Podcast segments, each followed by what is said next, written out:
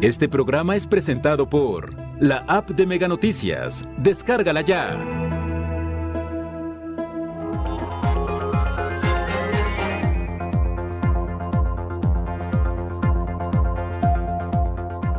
Piden ayuda para localizar a dos jóvenes. Hace cinco días no se sabe nada de ellos. Dos robos en menos de cinco meses. Negocio tuvo que cerrar víctima de la delincuencia. Faltan policías para combatir la violencia. Gobiernos buscan contratar más.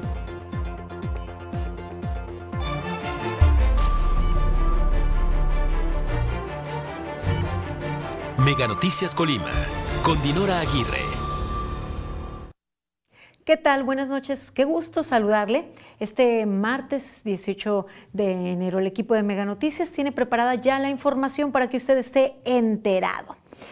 De acuerdo con eh, recomendaciones de la Organización de, eh, las Naciones Unidas, eh, cada país debería tener un número determinado de elementos policíacos con relación, o cada ciudad con relación al número de habitantes en la zona o en la región. Estamos por abajo de esa recomendación. El número de elementos policíacos en nuestra entidad tiene un déficit del 7% y en este contexto de inseguridad y de violencia, pues nos parece que las autoridades municipales, estatales y federales están quedando cortos y se están tardando en tomar cartas en el asunto, pero vaya, será en este mismo contexto que será sencillo eh, poder captar a nuevos elementos. De eso hablaremos más adelante y es que la inseguridad en nuestra entidad es alarmante.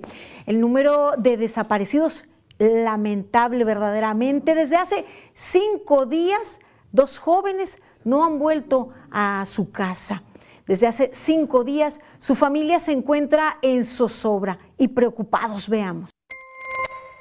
Familiares y amigos solicitan apoyo de la ciudadanía para localizar a los jóvenes Carlos Eduardo González Lemos y Felipe David Velázquez Díaz, quienes fueron vistos por última vez el pasado 12 de enero de 2022 cuando salieron del domicilio de David. Carlos Eduardo González Lemos tiene 18 años de edad y mide 1.76 metros de altura. Sus señas particulares son las siguientes: nariz pequeña, de base mediana, cabello ondulado negro, ojos pequeños y negros, tez moreno claro y cara afilada. Tiene un lunar a la altura del cuello cerca del oído izquierdo perforaciones en la nariz y oído lóbulo derecho. Desapareció el 12 de enero del año en curso y el reporte se emitió el día 14. La última vez que se le vio vestía pantalón de mezclilla, playera color blanco, gorra negra con bordado al frente y tenis blancos. Felipe David Velázquez Díaz tiene 18 años de edad y mide 1.73 metros de altura. Sus señas particulares, nariz pequeña, cabello lacio y castaño claro, ojos pequeños, café oscuro, tez blanca, cara ovalada, tiene un lunar en el interior del ojo izquierdo a un lado del iris. Desapareció el 12 de enero de 2022 y el reporte se realizó el día 14. La última vez que se le vio vestía playera color negro, manga corta, con hilos de color rojo, pantalón azul de mezclilla y tenis color negros. Cabe señalar que de acuerdo con el portal de la Fiscalía General del Estado, en lo que va del 2022 han desaparecido al menos ocho jóvenes de menos de 20 años de edad, de los cuales solo uno ha sido localizado, pero no se especifica en qué condiciones. De estos ocho casos, cuatro desaparecieron en el municipio de Colima, tres en Manzanillo y uno en Camotlán. Karina Solano, Mega Noticias.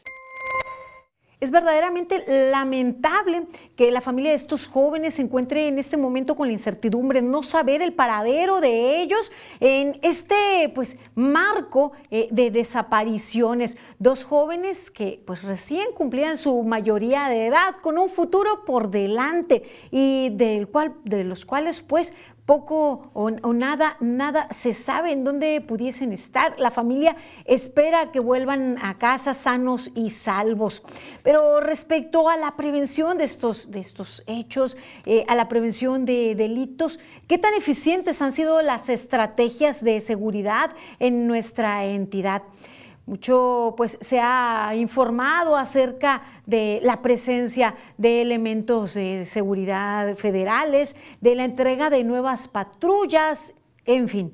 Pero todas estas acciones pues deben tener una reacción y una reacción positiva en este caso deberíamos de ver pues disminución en la incidencia delictiva, disminución en hechos como este. Sin embargo, pues eh, a pesar de cambio de administración, pasa el tiempo, cambian estrategias, pero continúa la sociedad colimense igual, inmersos en seguridad, viviendo en zozobra, en preocupación, como los familiares de estos dos jóvenes. Y no solo eso, sino también pues eh, quienes pues invierten en un negocio, quienes tienen el sueño de seguir adelante, pues de, de emprender, muchas veces ven cómo ese sueño se frustra a causa de la delincuencia, como es el caso que les presenta a continuación mi compañero Manuel Pozos. Este negocio que sufrió de la delincuencia en un lapso de cinco meses no es el único caso, mire, como este podríamos presentarles decenas. Ya hemos presentado en otras oportunidades, pero veamos a estos jóvenes emprendedores cómo deciden cerrar las puertas de su negocio después de ser víctimas de la delincuencia. En los últimos cinco meses, dos asaltos en su contra. El pasado jueves, así como ha sucedido con otras empresas de la entidad, la rosquilla Illa resultó víctima de la inseguridad que azota al Estado, arrebatando con ello la tranquilidad de colimenses emprendedores. Entró como si fuera a comprar, incluso preguntó por el precio de las donas, los sabores. Pues antes de que terminaran de explicarle, ya había sacado la pistola y estaba preguntando por el, por el dinero obviamente pues utilizando vocabulario muy, muy grosero. Fue como muy rápido. La Rosquilla Illa inició labores en 2017 con ventas a domicilio y fue en febrero de 2018 cuando se abrió la tienda en forma física en Avenida Constitución de la ciudad de Colima. Lamentablemente, la inseguridad coartó su derecho a la prosperidad, pues ante el problema decidieron cerrar las puertas el esfuerzo pues que los emprendedores le ponemos al negocio pues se va en dos minutos que te quitan pues la seguridad sobre todo y lo monetario pues el lo material. No sé qué medidas estén tomando este nuevo gobierno, pero pues es algo que nos está afectando a todos directa o indirectamente. Pese a esta experiencia, la rosquilla IA retomará sus ventas a domicilio y no descartan reabrir nuevamente sus puertas para toda su clientela. Bueno, estamos muy agradecidos con, con los clientes por las muestras de solidaridad que han tenido con nosotros y pues les diría que nos tengan un poco de paciencia. Manuel Pozos, Mega Noticias.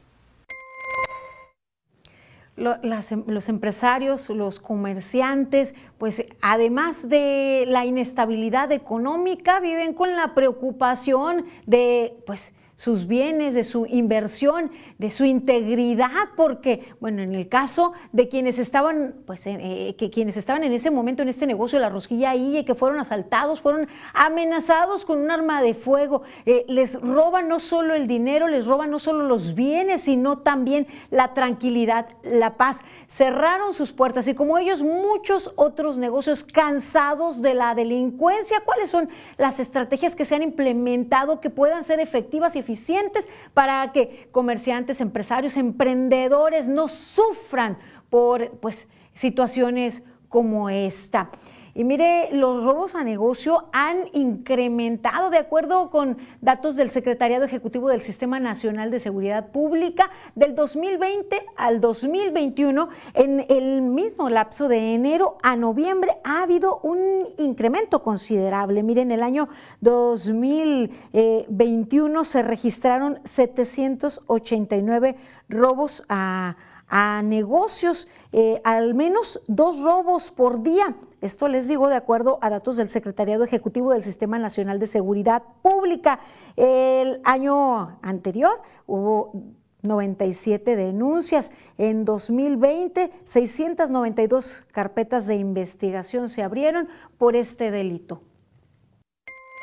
Si hemos tenido conocimiento de algunos de algunas eventualidades que han surgido en negocios como asaltos, prácticamente de los tres casos que tenemos conocimiento, pues han sido asaltos, uno de ellos con la mano armada, y pues bueno, en este caso nuestros afiliados pues levantaron las denuncias correspondientes y pues estará, está dando el seguimiento a los asuntos.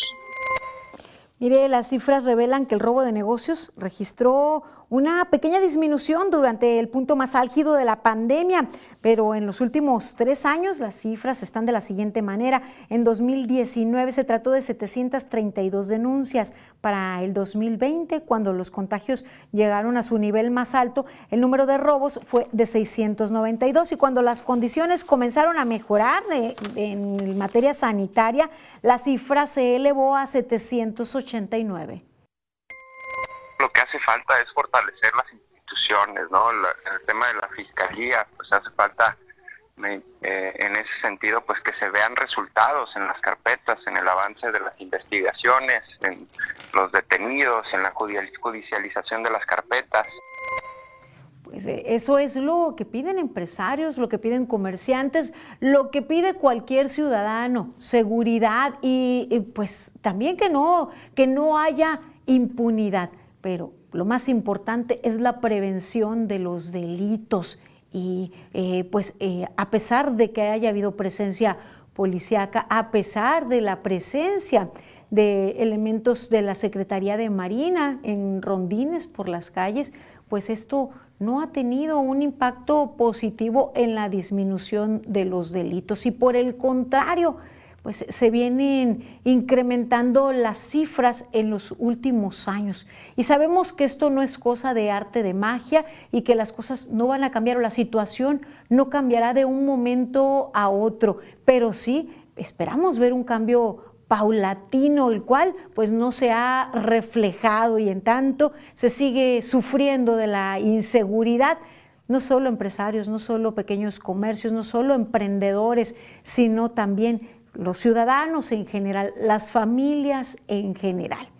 Mire, ahora le actualizo las cifras de vehículos robados en los últimos cuatro días. Bien, le comentaba el día de ayer que en muchas ocasiones, cuando, de acuerdo a los registros en plataforma México, eh, que, pues vemos cifras en ceros, es porque seguramente no se han integrado aún las carpetas de investigación o porque hacen falta algunos trámites. Cuando vemos algún día en cero, eh, le sigue pues generalmente un día con cifra de robos alta, como lo tenemos aquí, como usted puede ver en pantalla. Mire, el 14 de enero hay un registro de siete robos de vehículos, el 15 y el 16 no hay registro de robo de vehículos, pero el 17 de enero ustedes, ustedes pueden ver, pues hay un registro de 13 robos, 20 vehículos en los últimos cuatro, cuatro días la inseguridad, la violencia prevalece. Y en esto, así, de, este modo, estamos inmersos los ciudadanos.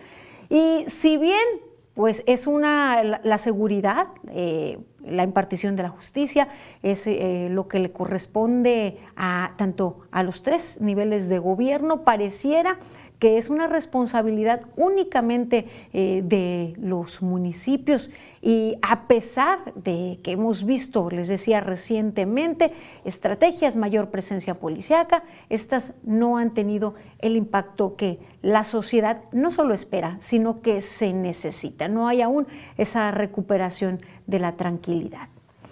Vamos ahora a nuestra sección editorial. Vamos a 100 palabras de Víctor Hugo Hernández. 100 palabras de Víctor Hugo Hernández. Atentos, no descuidarse, mantener distancia y tener cuidado cuando las personas nos hablan, ser muy analíticos y desconfiados y entender que hay muchas variantes en el medio ambiente. Las consecuencias serían desastrosas si algún tipo de esta especie se queda entre nosotros. Si bien nos va, van a durar seis años y eso sin contar que se pueden enquistar más tiempo. No les hablo en esta ocasión de alguna cepa del COVID, sino de otra clase de bicho que ya se acumula. Le hablo de esa especie de individuo que se dice político y que no es más que un vividor del sistema. Claro, no generalizo, me refiero a esos personajes que, sin mérito social alguno, más que el de la relación quieren que les demos el voto para tener el poder y no servir, sino servirse. Particular peligro hay en este momento en Durango, Hidalgo, Oaxaca, Aguascalientes, Quintana Roo y Tamaulipas. Cuidado, no solo son las variantes del COVID lo que nos acecha, sino también esos candidatos propuestos por partidos irresponsables que quieren llegar al poder. Son muy peligrosos. Sobre aviso, no hay engaño.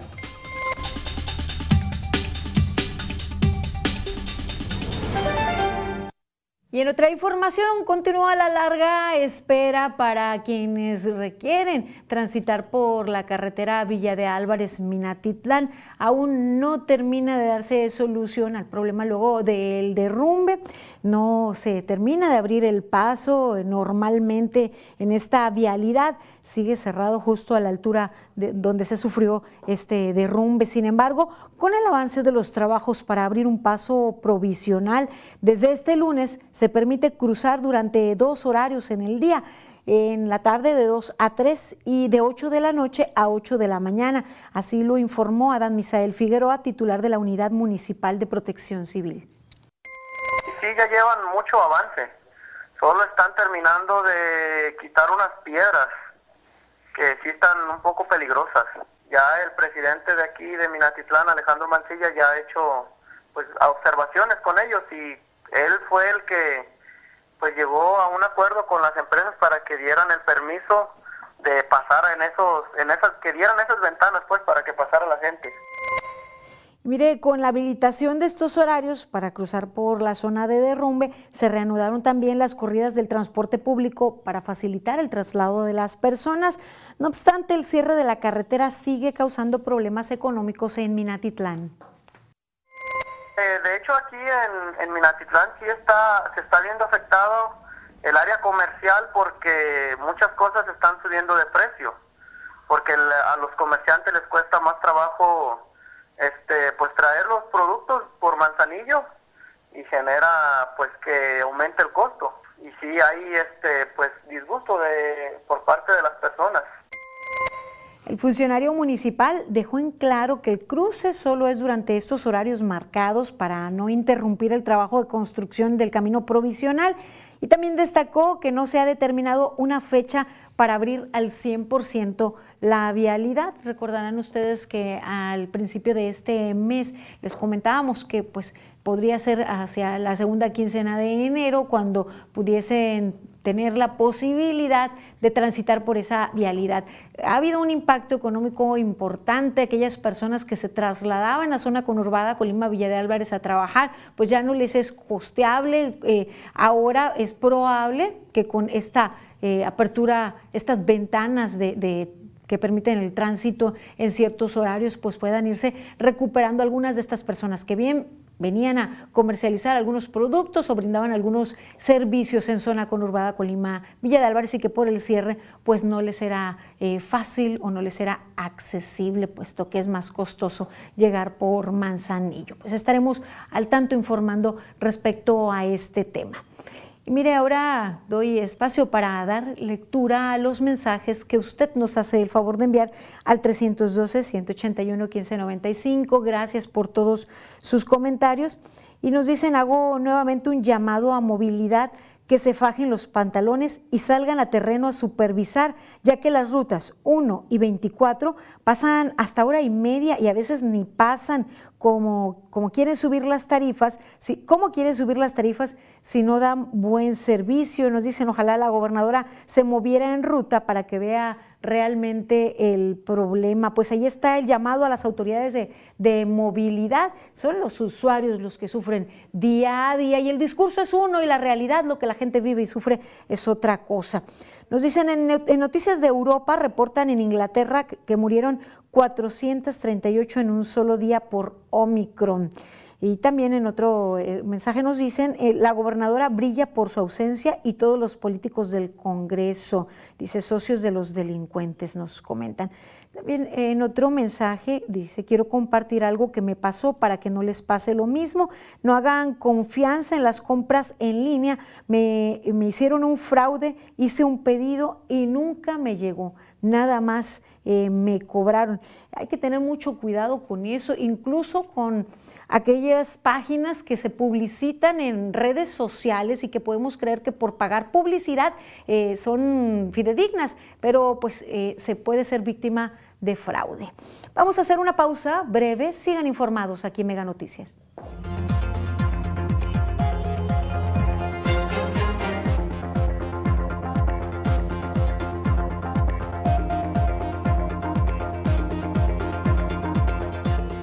Salud prevé saturación de algunas áreas de hospital por incremento de casos COVID.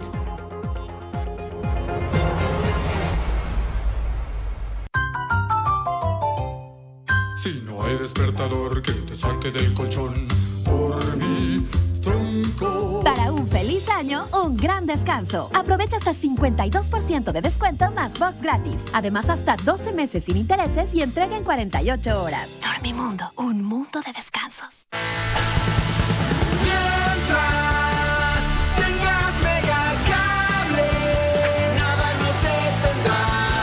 Que ya tienes Megacable, celebra con internet ilimitado y telefonía juntos al mejor precio.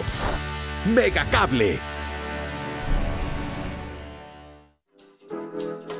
Megacable solicita ejecutivo de venta de publicidad. Edad de 24 a 45 años. Sexo indistinto. Acostumbrado a trabajo por objetivos. Disponibilidad de horario. Auto propio. Sueldo base más comisión. Apoyo para gasolina. Capacitación. Presentarse en los regalados número 179, Colonia Centro, o enviar tu currículum al correo a torres.megacable.com.mx. Con Megamóvil, tus recargas te dan más.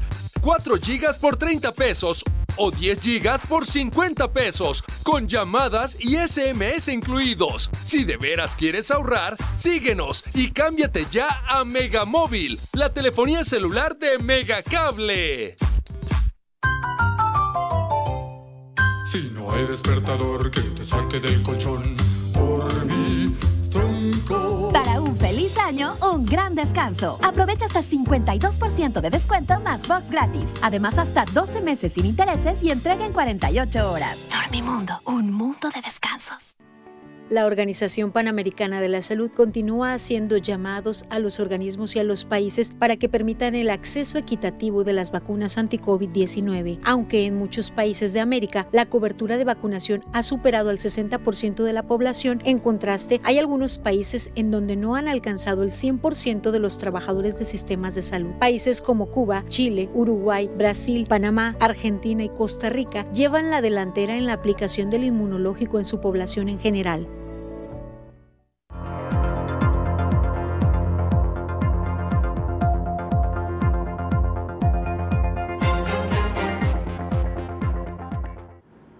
Seguimos con más información aquí en Mega Noticias. Mire la oleada de COVID, eh, pues impulsada por la variante Omicron, oleada que ya estamos sufriendo también en la entidad, en donde damos cuenta algunos días de más de 500 casos detectados en tan solo 24 horas. Pues sigue, sigue acelerando los contagios, por lo que las autoridades sanitarias ya prevén la saturación de algunas áreas en los hospitales.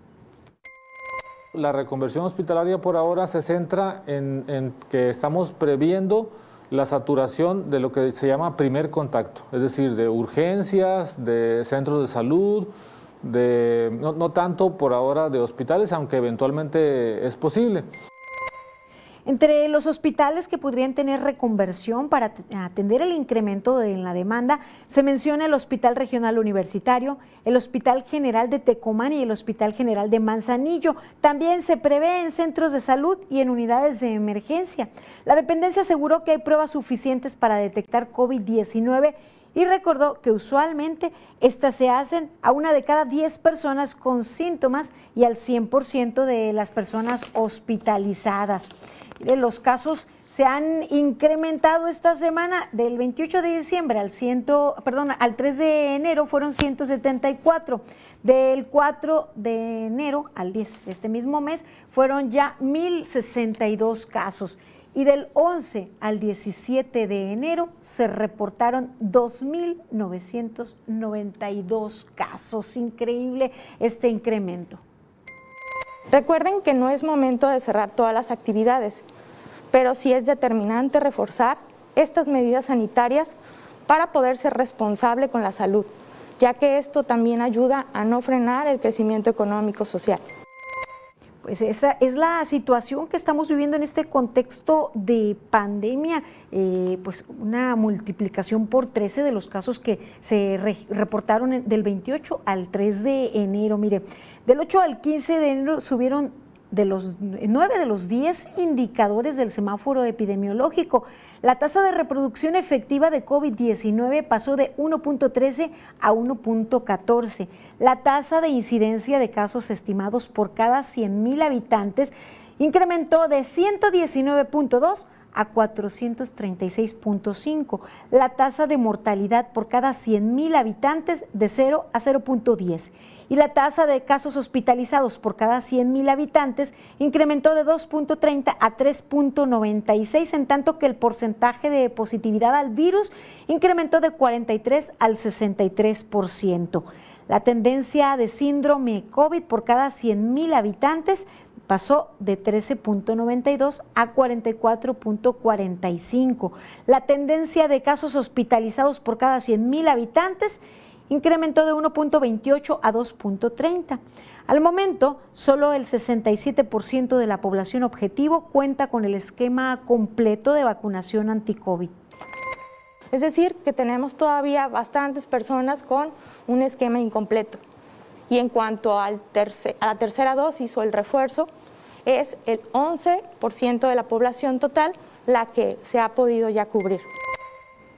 Es importante que se acuda a recibir el inmunológico, que acudan a recibir eh, la vacuna que eh, de algún modo pues lo hemos visto en, en las últimas semanas. Eh, se ha registrado un porcentaje de ocupación hospitalaria muy por debajo de los peores momentos de la tercera y la segunda ola, pero esto no debe ser tampoco razón para que nos confiemos. Claro que se incrementa la demanda de atención hospitalaria, que afortunadamente, a diferencia de las otras olas, pues hemos visto que el hecho de que se haya protegido este porcentaje de población, arriba del 67% de la población objetivo, pues, eh, pues se ha impactado con más de 30 días sin registrarse ninguna defunción, con semanas eh, en ceros la ocupación hospitalaria en pues, camas con ventilador o en la unidad de cuidados intensivos. Así es que hay que acudir por el inmunológico. Le tengo información de, eh, importante respecto a la aplicación de refuerzo en Coquimatlán para mayores de 40 años.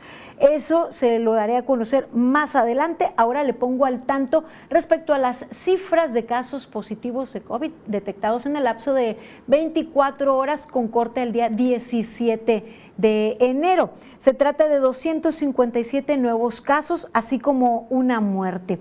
Mire, se han realizado 85.649 pruebas en acumulado desde hace casi dos años. De estas pruebas, 48.142 han resultado negativas, pero 35.997 han resultado positivas y de estos casos positivos acumulados, 30.210 se han recuperado. Desafortunadamente, 2.219 personas han perdido la vida a causa de complicaciones por esta enfermedad. Y en este momento, 3.781 personas que se sepa con su prueba en positivo, pues eh, están cursando con la enfermedad. Son los enfermos activos, pero ya usted, escucharon ustedes a las autoridades de salud no a todas las personas que acuden con síntomas se les realiza prueba, sino a una de cada diez y a todos los hospitalizados. Así es que esta cifra de enfermos activos, multiplíquela usted por cuánto le gusta, por nueve o por diez, y este podría ser un estimado tal vez de lo que eh, se esté viviendo en este momento de los casos activos y que no tienen este, una prueba de por medio. Y mire, vamos a presentarles eh, de acuerdo a los municipios cómo están los casos activos en donde radican 1.395 personas enfermas activas de COVID-19, radican en Colima, mientras que 1.004 en Villa de Álvarez, 893 en Manzanillo, 161 en Tecomán y 109 en Cuauhtémoc. Les decía, desafortunadamente, luego de pasar 33 días sin que se registraran muertes, este fin de semana, este 15, se registró una muerte, el 16 igual, 17 igual, una muerte, con lo que pues eh, las cifras de defunciones son las siguientes. Los cuatro municipios en donde más se han registrado muertes son Manzanillo, Colima, Villa de Álvarez y Tecomán, con 663, 583, 395 y 308 respectivamente.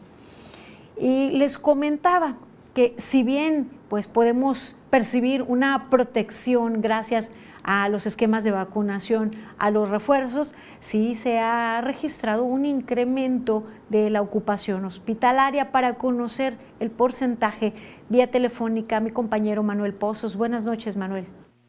¿Qué tal, señora? Muy buenas noches. Te saludo con mucho gusto y, por supuesto, también a todo nuestro auditorio. Efectivamente, en cuanto a la información sobre la ocupación hospitalaria que este día publica la red IRAGE de la Secretaría de Salud. Déjame informarte en que, en cuanto al área de camas en general, el Hospital General de Zona número 10 del IMSS registra precisamente una ocupación del 100%.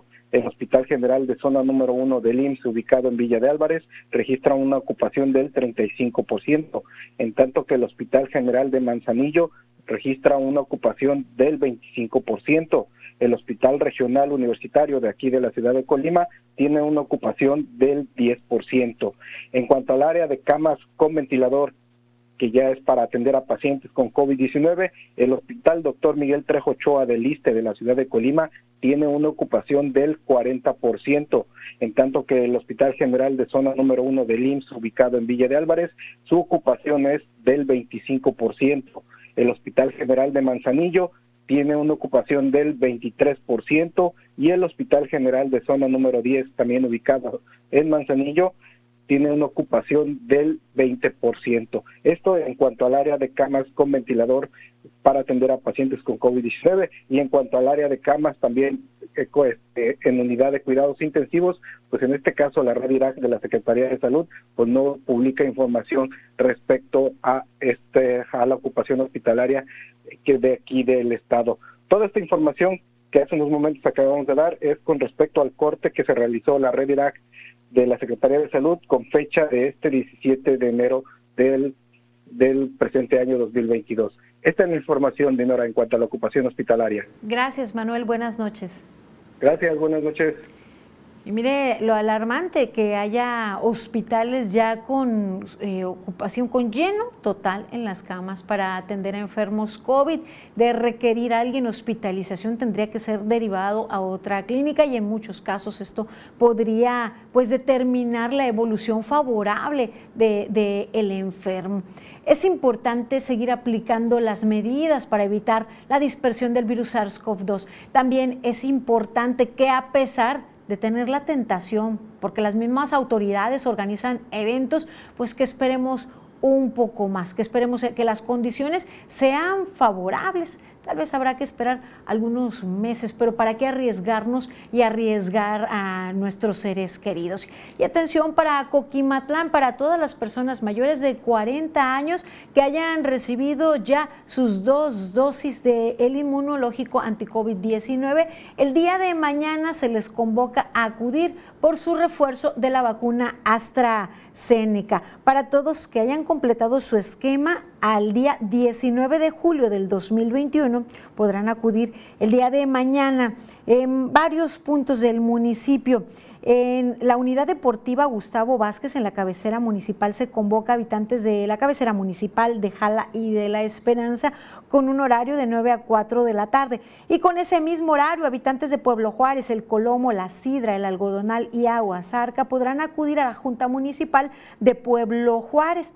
Mientras que el Chical eh, tendrá un, un, módulo de vacunación itinerante con un horario de 9 de la mañana a 12 del día. Se convoca a habitantes del Chical y el Poblado y a los habitantes de Los Limones en Casa de Giral Los Limones con ese mismo, perdón, eh, ese mismo día con el horario de 13 a 16 horas. Se les espera para recibir su refuerzo de la vacuna AstraZeneca independientemente de cuáles hayan sido su, cuál haya sido su esquema de aplicación. El refuerzo será con la vacuna AstraZeneca. No olviden eh, llevar su comprobante de la aplicación de, sus vacunas, así como su identificación oficial. Les recuerdo para los habitantes de Coquimatlán, eh, la aplicación de refuerzo para mayores de 40 años será el día de mañana, miércoles 19 de enero.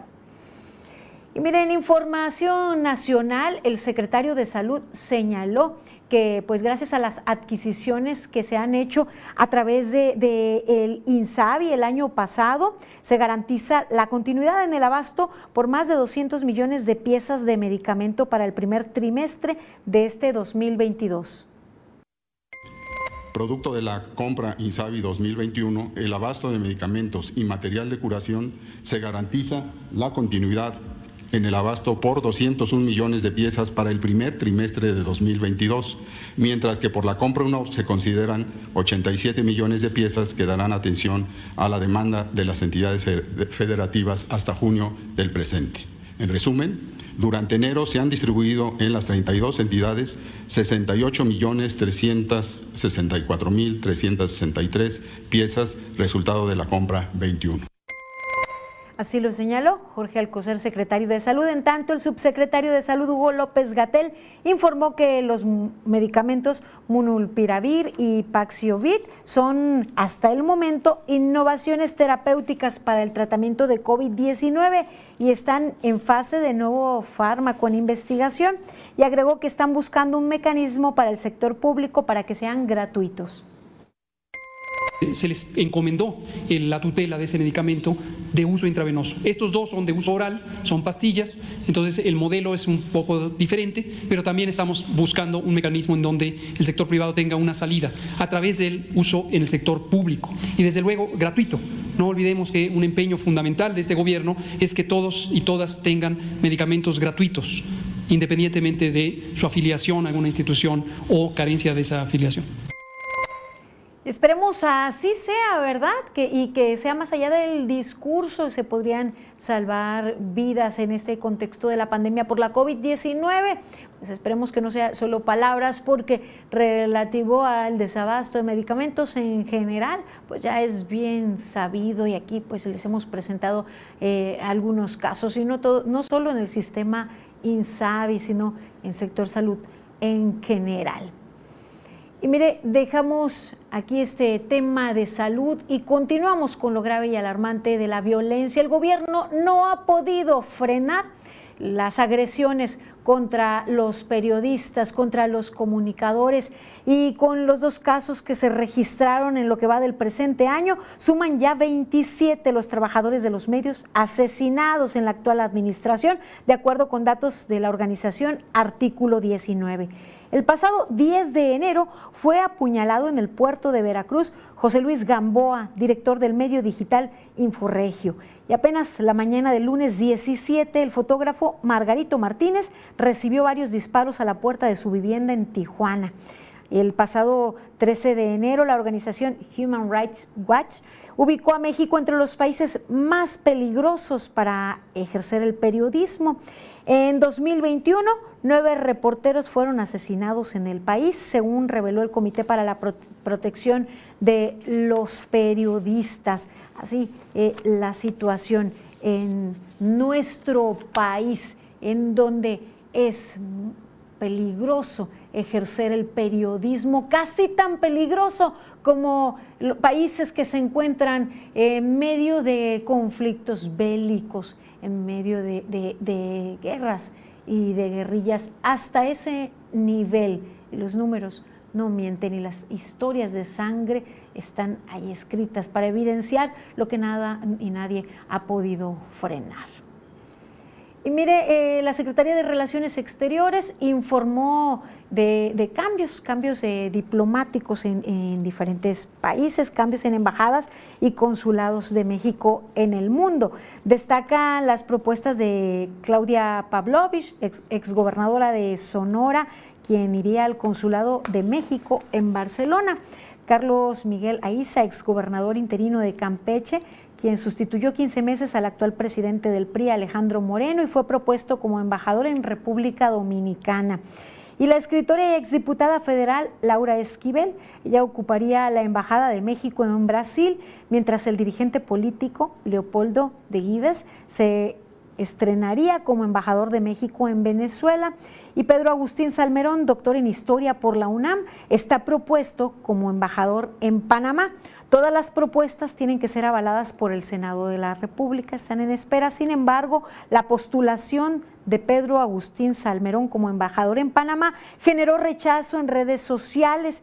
En varias cuentas de, de, Twitter fue acusado de cometer acoso sexual durante su periodo de profesor en el ITAM, con el hashtag un acosador no debe ser embajador. Diversas colectivas activistas y estudiantes mostraron su rechazo a la designación del historiador como nuevo cónsul, pues denuncian aprovechó su posición de autoridad para acosar alumnas. Al respecto, el presidente calificó al académico como un historiador de primera y aseguró que hasta el momento no hay ninguna prueba que confirme las acusaciones en su contra. Mire, la minimización de hechos de violencia de género, de problemas y discriminación eh, eh, eh, de, género y más ha sido la constante, la minimización constante en la actual administración federal, el querer voltear para otro lado ante situaciones tan graves. Las islas de Tonga permanecen cubiertas por una densa capa de ceniza. Mire, esta eh, situación luego de lo vivido el pasado fin de semana, esta explosión violenta del volcán. Sus costas fueron arrasadas por el embate de grandes olas luego de la erupción volcánica que golpeó esta nación y que generó también pues alerta de, tsunami eh, y operativos en las costas del Pacífico, como ya se lo presentábamos el día el día de ayer. Así le presentábamos eh, pues cómo eh, lo habían vivido también en el Pacífico Sur, en otros países. Mire, ahora vamos a nuestra sección de finanzas con el doctor Martín Álvarez.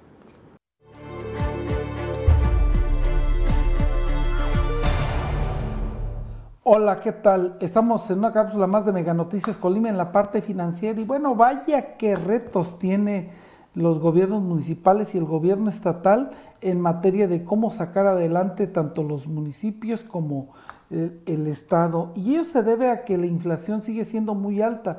Usted vio que el limón, que es parte de nuestra esencia aquí en Colima por todos los sembradíos que tenemos, está exageradamente caro y subió cerca de un 173% y esto se debe a, la, a que es, es escaso y a que existe una fuerte demanda para comprarlo.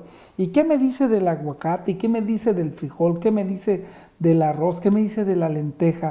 Todo ha subido muy caro, pero el siguiente gran reto que tiene también este, la autoridad estatal y municipal es el hacer atraer el turismo quienes lo tienen de montaña, quienes lo tienen por el arte culinario y quienes lo tienen por las famosas playas que tenemos en el estado y que de eso viven un gran número de personajes del, este, del estado y de ahí depende, vamos, una gran parte del puerto turístico de Manzanillo, Tecomán, Armería, que reciben aparte una circunstancia especial con los precios de la agricultura este último municipio que dije junto con Tecomán y por qué no Manzanillo que combina los tres elementos.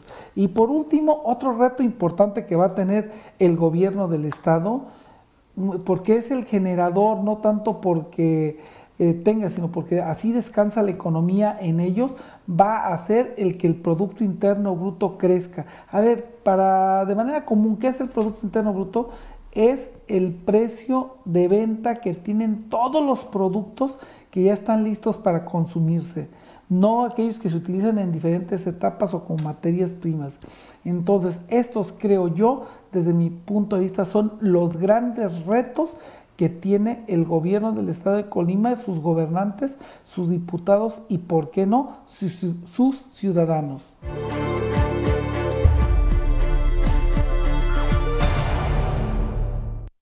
Luego de nuestra sección de finanzas hacemos una pausa breve. Continúen con nosotros aquí en Mega Noticias.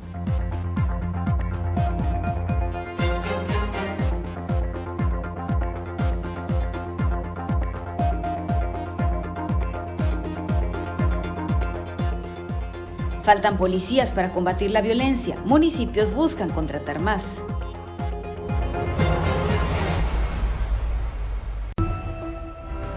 A dos años de la aparición de la COVID-19 y frente a variantes como Omicron o cualquier otra que pudiera surgir, no podemos bajar la guardia y tenemos que mantener en práctica las lecciones aprendidas más allá de la politiquería. Después de 300.000 fallecimientos oficiales, nadie debería recetar ungüentos para atacar a un virus que hoy se transmite como nunca antes y que puede deteriorar lentamente la salud de las personas de maneras que aún hoy desconocemos. La soberbia e irresponsabilidad política en todos los niveles están costando vidas y empobreciendo a miles de familias.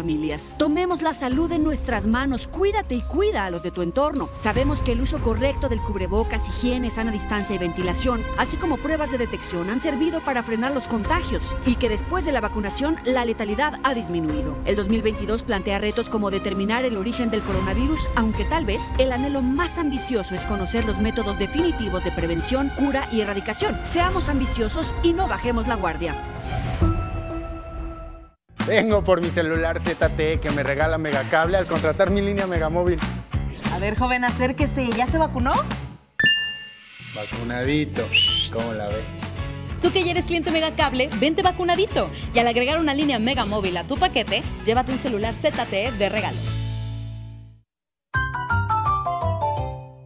Si no hay despertador que te saque del colchón por mi tronco. Para un feliz año, un gran descanso. Aprovecha hasta 52% de descuento más box gratis. Además, hasta 12 meses sin intereses y entrega en 48 horas. Dormimundo, un mundo de descansos. 13 por 12, 12 pagas hoy. 13 por 12, 13 yo te doy. Me pagas 12, te llevas 13 en Megacable.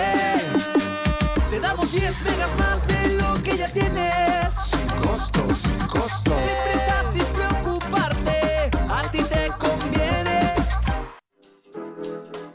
Megacable solicita ejecutivo de venta de publicidad. Edad de 24 a 45 años. Sexo indistinto. Acostumbrado a trabajo por objetivos. Disponibilidad de horario. Auto propio. Sueldo base más comisión. Apoyo para gasolina. Capacitación. Presentarse en los regalados número 179, Colonia Centro, o enviar tu currículum al correo a torres.megacable.com.mx.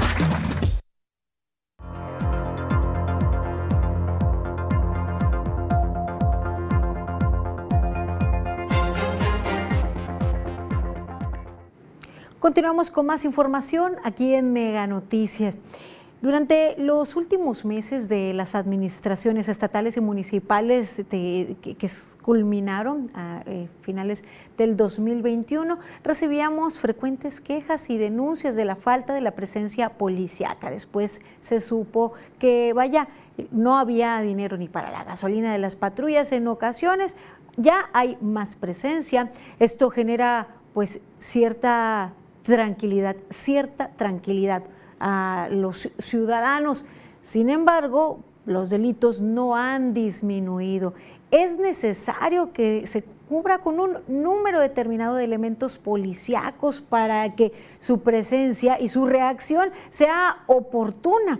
Es así como lo requiere la sociedad. Sin embargo, el número está muy por abajo del recomendado por organismos internacionales. Y en este contexto de problemas económicos en las administraciones municipales, en la estatal inclusive, en este contexto de violencia, ¿ustedes consideran que será sencillo la contratación de nuevos elementos? Veamos. Y el tema es...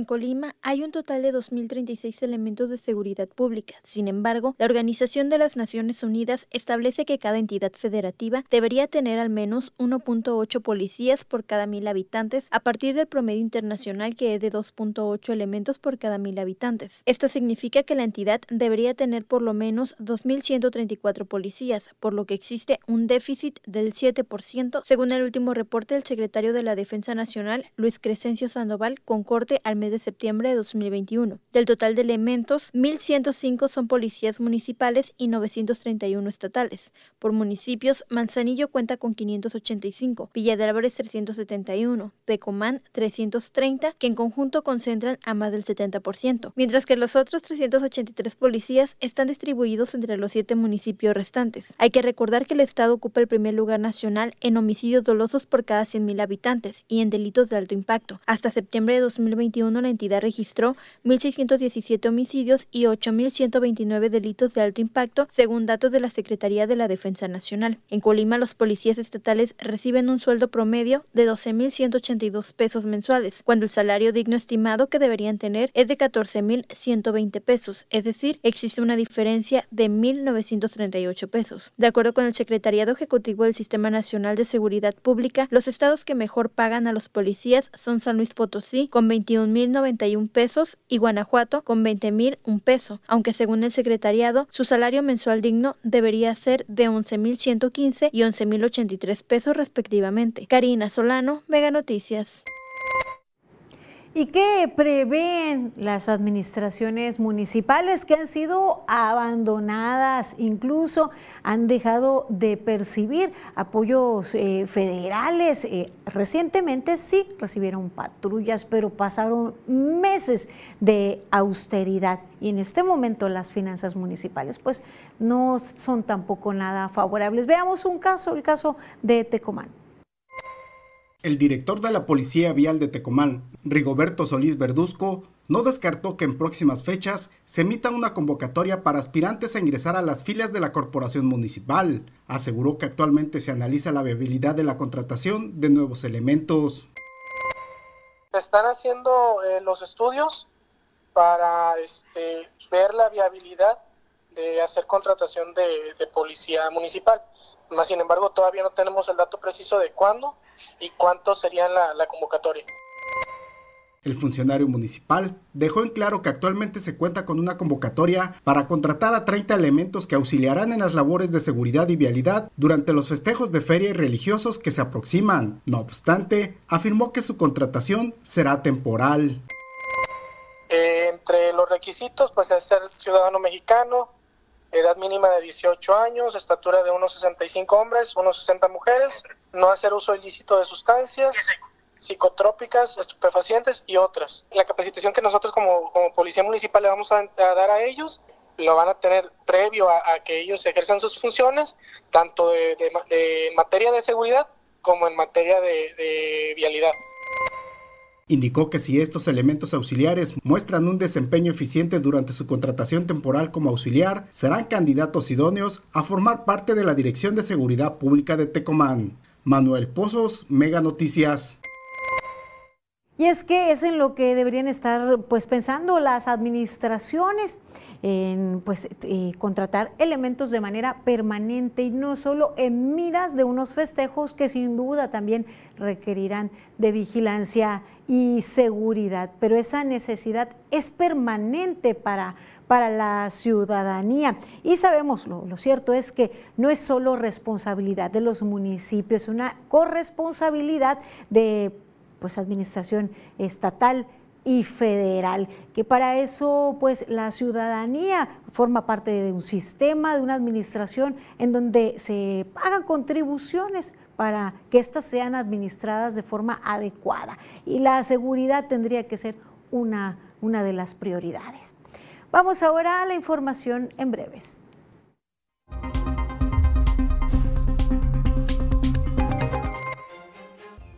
A partir del 29 de enero, Manzanillo ofrecerá la Ruta de la Sal. Se trata de un recorrido vivencial que permitirá a turistas conocer de cerca la producción de este mineral, considerado como uno de los mejores que se producen en todo el país. Con esta actividad se pretende activar la economía en la comunidad de Nuevo Cuyutlán. Se tiene previsto que la Ruta de la Sal parta desde el estacionamiento de un centro comercial a las 8 de la mañana y regrese alrededor de las 2 de la tarde. El Congreso del Estado aprobó otorgar descuentos del 100% en multas y recargos generados por la falta de pago oportuno y el 20% 50% de bonificación en el pago de derechos por los servicios públicos de agua potable, drenaje y saneamiento a quienes realicen pagos correspondientes a ejercicios fiscales 2021 y anteriores durante los meses de enero, febrero y marzo de 2022 en Manzanillo. El Instituto Electoral del Estado aprobó el registro del Partido Encuentro Solidario Colima como partido político local. Este partido perdió su registro federal luego de que no alcanzó la votación mínima requerida para mantener su registro ante el Instituto Nacional Electoral. Sin embargo, durante las elecciones locales del pasado 6 de junio en Colima,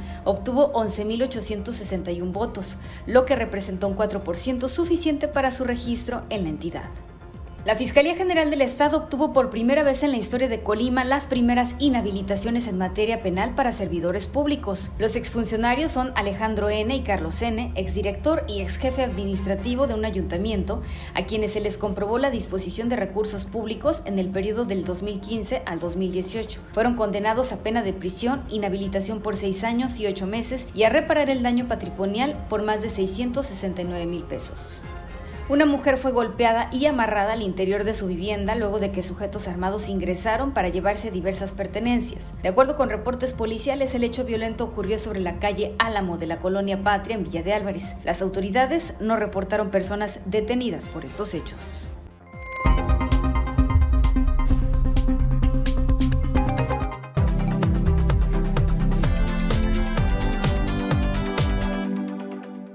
Amigos, qué gusto saludarles. Aquí les tengo el pronóstico del tiempo y este es el panorama, lo que usted va a estar viendo a lo largo de este miércoles, ya la mitad de la semana. Y es que mire usted, sigue fluyendo algo de humedad proveniente del Pacífico, dará lugar a que sigamos viendo nubosidad Lluvia no tanta, pero nubes sí que vamos a tener en este miércoles.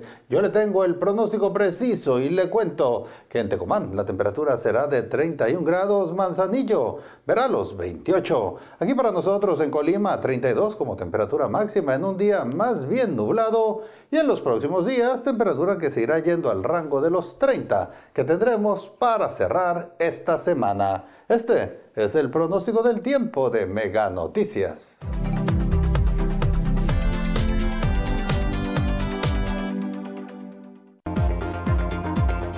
Viene incremento en el costo de las viviendas. Desarrolladores advierten panorama complicado.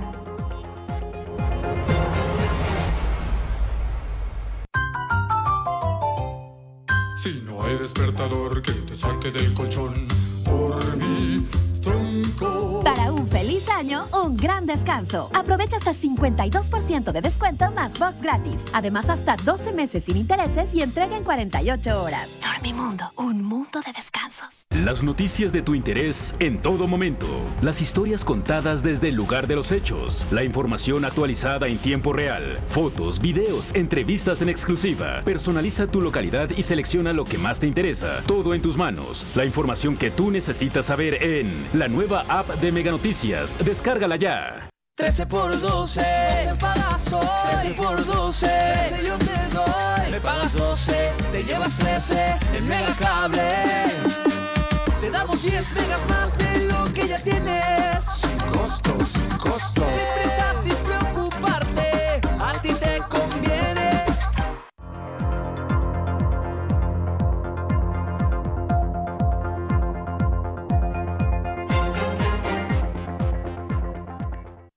Continuamos en Mega Noticias en esta recta final. Mire, Secretaría de Salud ya dio a conocer los casos detectados con corte al día de hoy y la entidad rompe récord de contagios con 649 casos detectados en tan solo 24 horas, así como dos muertes, con lo que se alcanza un total de 36.646 positivos y 2.221 muertes a causa de la COVID-19. Les invitamos a mantenerse informados, a mantenerse al tanto en nuestras redes sociales y en meganoticias.mx. Ahí le mantendremos pues informado respecto a este tema, la situación COVID, la ocupación hospitalaria.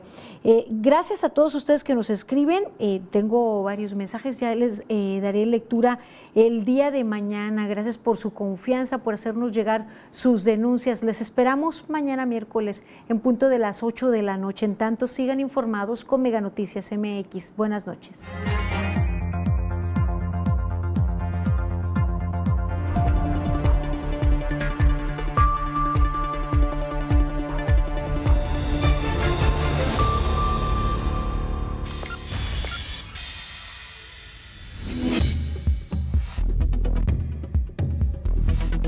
Mega Noticias Colima.